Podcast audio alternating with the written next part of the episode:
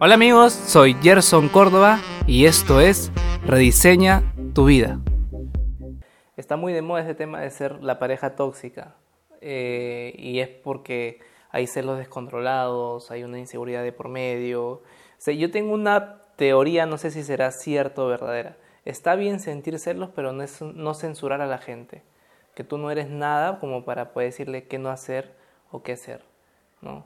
De alguna forma es algo que estoy descubriendo, no sé si sea verdad o no, ni idea, pero es algo que estoy sintiendo. Que está bien sentir celos porque en mi antigua relación yo no sentía celos y generaba desinterés hacia la otra persona porque no quería protegerla de alguna manera, pero tampoco me daba las ganas de decirle al día siguiente, hola amor, ¿cómo estás?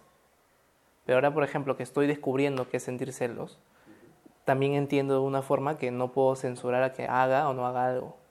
Entonces estoy entre ese, entre ese hilo que no sé si está bien o mal, simplemente estoy dejando fluir que el tiempo me lo diga. ¿Qué es lo que ustedes con su experiencia que tienen podrían decir sobre el celo, la toxicidad y todo lo que viene en relación a una pareja? ¿no?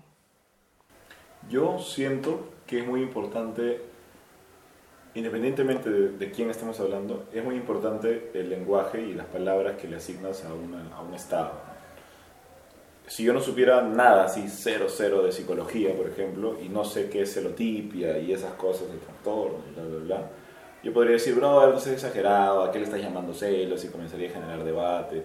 Y todas esas cosas que de repente, desde lo que yo recuerdo, me caracterizaban para evadir lo fáctico, ¿no?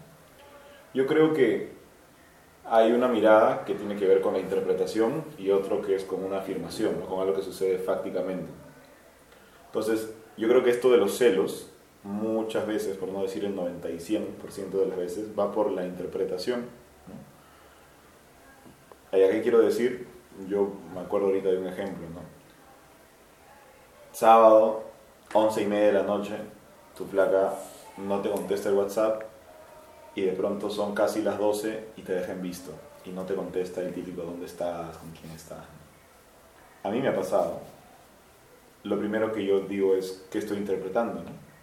¿Qué estoy interpretando? Yo creo que voy a interpretar desde quién soy, desde cuán seguro soy, desde qué tipo de relación tengo con ella y bla, bla, bla. Pero el punto es que algo voy a interpretar.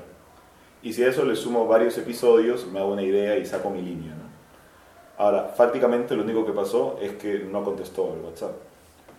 ¿A qué quiero llegar? Es que creo yo que mucho tiene que ver con el estado en que te encuentres. ¿no? Si estás en un estado huidizo, en donde no quieres afrontar la situación, vas a dejarlo pasar de repente, como me pasaba a mí, porque no quería quedarme solo, porque quería seguir teniendo con quien tener sexo. Entonces no lo hablo, no, no, no le doy la cara al tema y simplemente lo dejo pasar una, dos, tres, cinco veces. Se crea un hábito y por ende soy celoso porque cada vez que son los sábados no me contestas. Claro. Pero si luego estás en otra etapa en donde sí hablas de las cosas, creo que es bravazo porque dices, oye, prácticamente no contestaste, ¿todo bien? No, mira, ¿sabes qué? Me quedé sin cargador y mira, aquí pasó esto y esta es la evidencia y discúlpame, hagamos un acuerdo, no, no quise que sientas esto o lo que sea. Pero mi segundo punto sería que creo que es importante tener acuerdo. Pues, Yo sí soy, al día de hoy, fan, se podría decir, de los acuerdos, pero de los acuerdos conscientes. ¿no? Claro. Eh, que muchas veces no se van a cumplir, estoy seguro, pero ya lo acordaste. Y sobre eso va generando el conocernos, el qué tanto peso le das a tu palabra, y ahí puedes generar cosas nuevas. ¿no? me quiero poner tan aburrido, pero tenía que mencionar esto porque, porque yo siento que cuando hay celos no hay responsabilidad personal. Es como yo lo he venido viviendo. Cuando hay celos hay un...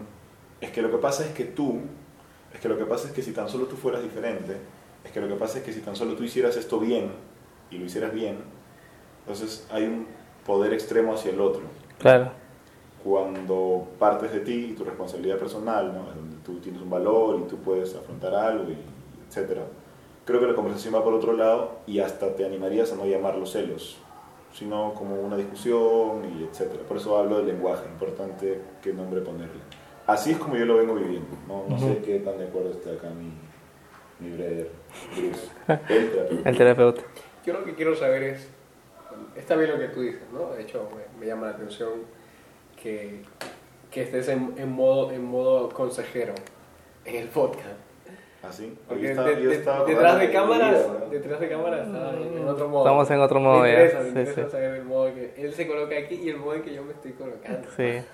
Cambio de roles, cambio de Cambio de roles. roles, pero a la, hace abismal. Al ¿no? mango, al mango. Cielo la tierra, claro que Yo sí. me estoy acordando de mi situación. Ya, ver. pero el asunto es, yo quiero saber primero, uno, número uno, ¿en qué momento esto pasó de nuestros deseos de año a una terapia de hierro? Es verdad, es es el, verdad. es, es el Ya segundo me voy al baño porque no... no es, es el segundo capítulo, es el segundo capítulo que justamente ahorita lo vamos a partir. Pero yo quería hablar de celos por un tema de que, por ejemplo, los celos que genero de alguna forma no son unos celos que censuran, pero son unos celos que sí me hacen preocupar por la persona.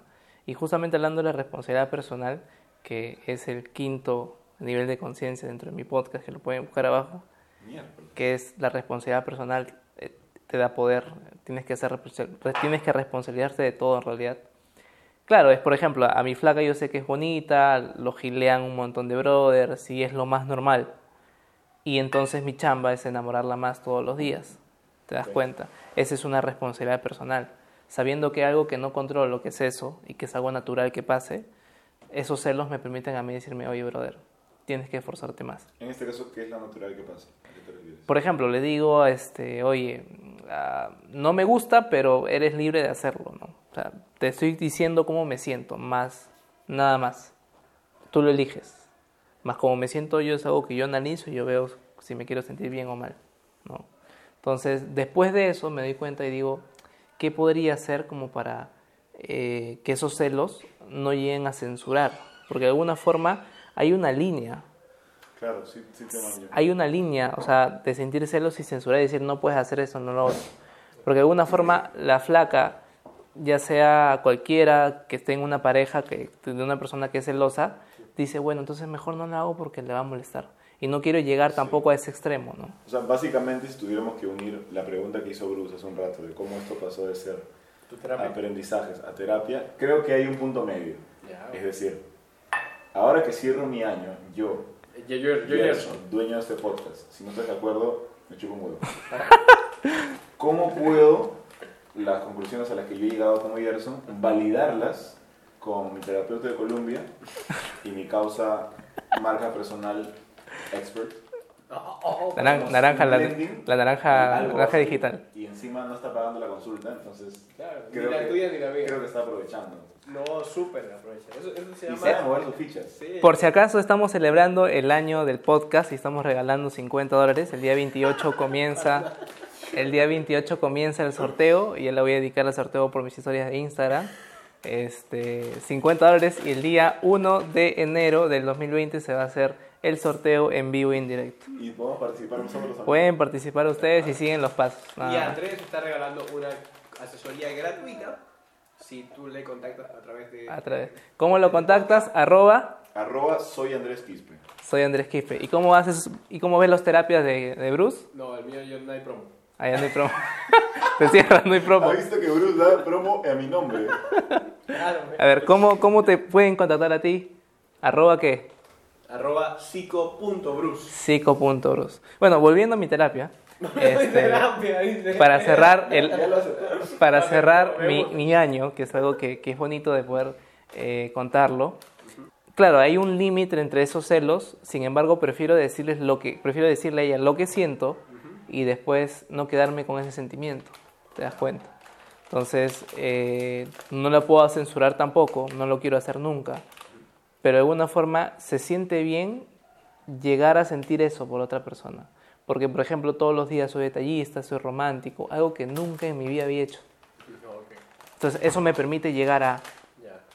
Yo tengo un reto en este podcast y es no ser terapeuta. Ya. Sí, te voy a decir.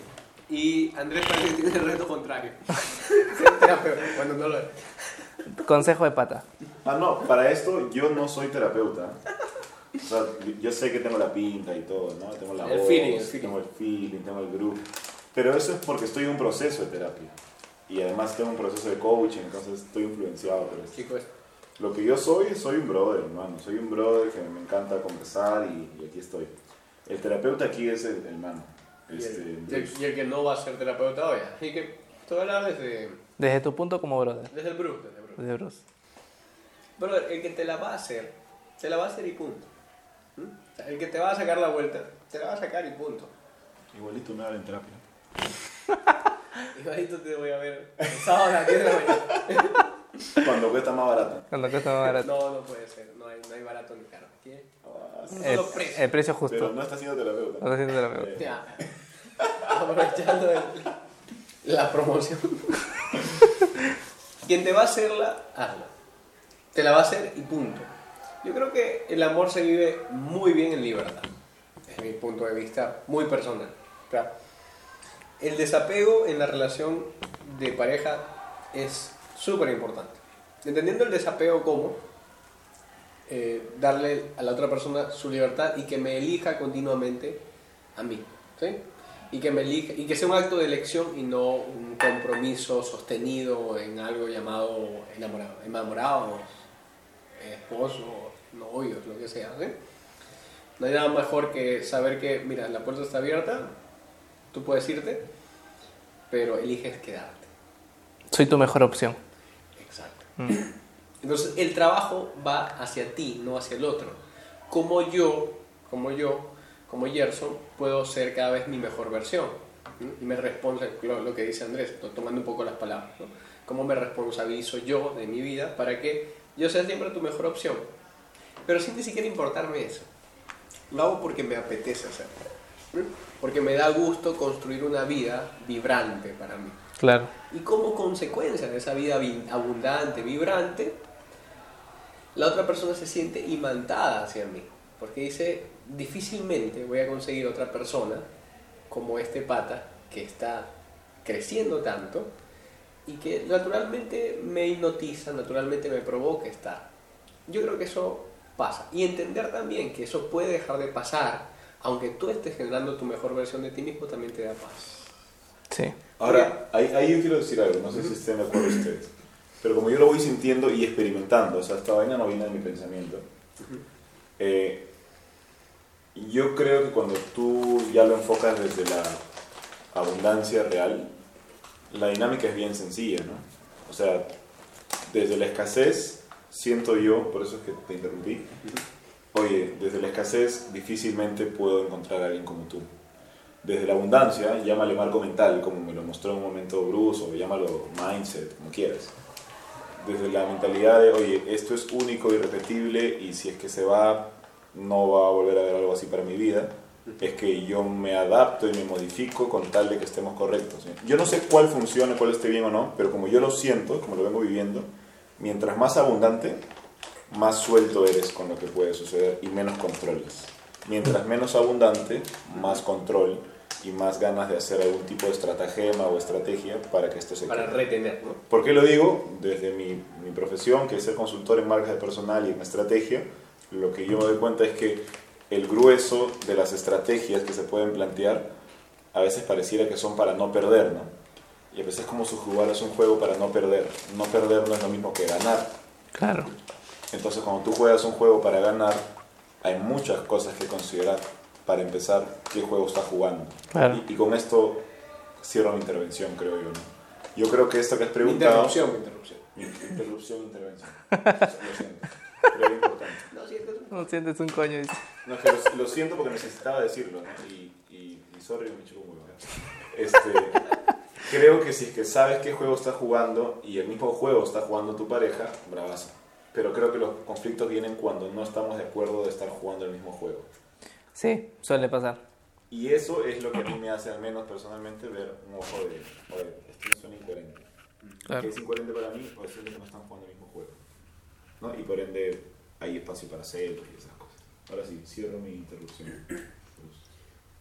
Eh, a ver, yo te estaba diciendo que amar en libertad me parece que es una de las mejores formas de amor. Y desde la abundancia, de, tú permites esa libertad. ¿no? Sí, Esa abundancia permite que el otro te elija continuamente. Porque eres su mejor opción. A ver, si nos damos cuenta, un, un ejercicio muy rápido es Apple, por ejemplo, como marca. ¿no? A mí me Claro. parece que es una marca bien interesante porque ellos, al parecer, no pagan anuncios publicitarios. Tú no lo ves en televisión, por ejemplo. Tampoco los ves en anuncios de YouTube, pero sí ves otras marcas como Huawei, Claro. eh, Samsung. ¿Por qué? Porque ellos saben que son la mejor opción. Y al saber, ellos se dedican en, en qué? en mejorar a ellos mismos. No son competencia de nadie. Y yo pienso que usar esta, esa, esa filosofía, si queremos llamarlo así, de vida, en la cual yo soy Apple y los demás son Android, me encanta esa analogía, por ejemplo. ¿no? Claro. Entonces eso, hace, eso permite que la otra persona te elija a ti continuamente. Y sentir celos, yo creo que no está mal, porque es lo que sientes, de alguna forma. A ver, sentir nunca va a estar mal, en mi opinión personal. El problema es qué hago con esos sentimientos. Cuando yo Comunicarlos, cuando yo los ¿estaría bien? Cuando yo los traduzco a acciones, es donde podría estar bien o mal. ¿sí? Si se queda en el Ah, campo mental. Y eso es lo que más o menos yo también tenía mal. pensado, o sea, sentir celos no está mal, pero censurar, hay un límite. Por supuesto que sí. De hecho, lo que pasa es que no me quiero meter en rol terapeuta. ¿ya? Salud, Salud. six pack, Me, enca- me encanta cómo Bruce dice, yo no me quiero meter en rol terapeuta, pero pero desde la dinámica cognitivo-conductual, según tal autor, Según Eric Fromm, en el libro El arte de amar, ah, citando a Eric Fromm y citando a Marco Aurelio de Negri, una de las mentes más, más virtuosas de nuestro Perú. Marta.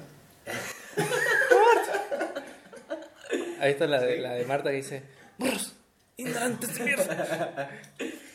Yo me he estado, me he estado documentando. ¿Ves? Natural. Em, ellos hablan de que lo mejor que podemos hacer con los celos es aceptarlos. Tal cual. O sea, entender que los celos forman parte de la dinámica de, de la escasez. Eso sí te lo tengo que decir. Obvio. Siempre, siempre va desde, desde ese punto. Eh, comunicárselo a tu pareja es una estrategia muy buena, pero no para hacerla responsable, sino para tú hacerte responsable. Decir, oye, mira, ¿sabes qué? Estoy sintiendo esto, pero soy yo que lo estoy sintiendo y, soy, y es mi mente la que está provocando esto, no eres tú.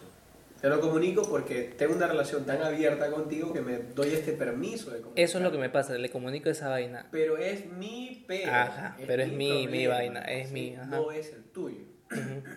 Y yo tengo que, te- tengo que hacer algo con estos celos. Abrazar ese sentimiento es importante. Es decir, sí, estoy celoso. Y, e, e indagar, ¿por qué estoy celoso? O sea, ¿qué tiene que ver esos celos conmigo? No con otra persona, conmigo y mis inseguridades. Claro. ¿sí? y con mi sentido de escasez. ¿sí? Obviamente entendemos que los celos también en un contexto de una relación que está pujante, que ahorita está comenzando, podría darse incluso como algo natural, no normal, pero sí natural en el ritmo de una relación. O sea, quieres tanto la relación, te es tan importante para ti en este momento, que tú dices, ni de vainas lo voy a perder. Claro. Entonces, Hay una mayor previsibilidad de los celos. dices. Exacto, entonces desde ese punto de vista es como ese tesoro que quería, lo conseguí. ¿sí? Entonces lo cuido, lo guardo, cuido que nadie lo vea, entonces lo tengo, lo atesoro mucho, pero al fin de cuentas es- tenemos que es naturaleza, va a pasar ese momento y lo mejor que puedes hacer mientras dure ese momento es abrazar esa emoción de los celos, indagar un poco de por qué surge, qué te está diciendo esos celos, ¿sí? Claro. ti, ¿Qué te está diciendo? ¿Dónde están tus inseguridades? ¿En mi parte física, en mi parte mental, en mi parte sexual, viril? ¿Sí?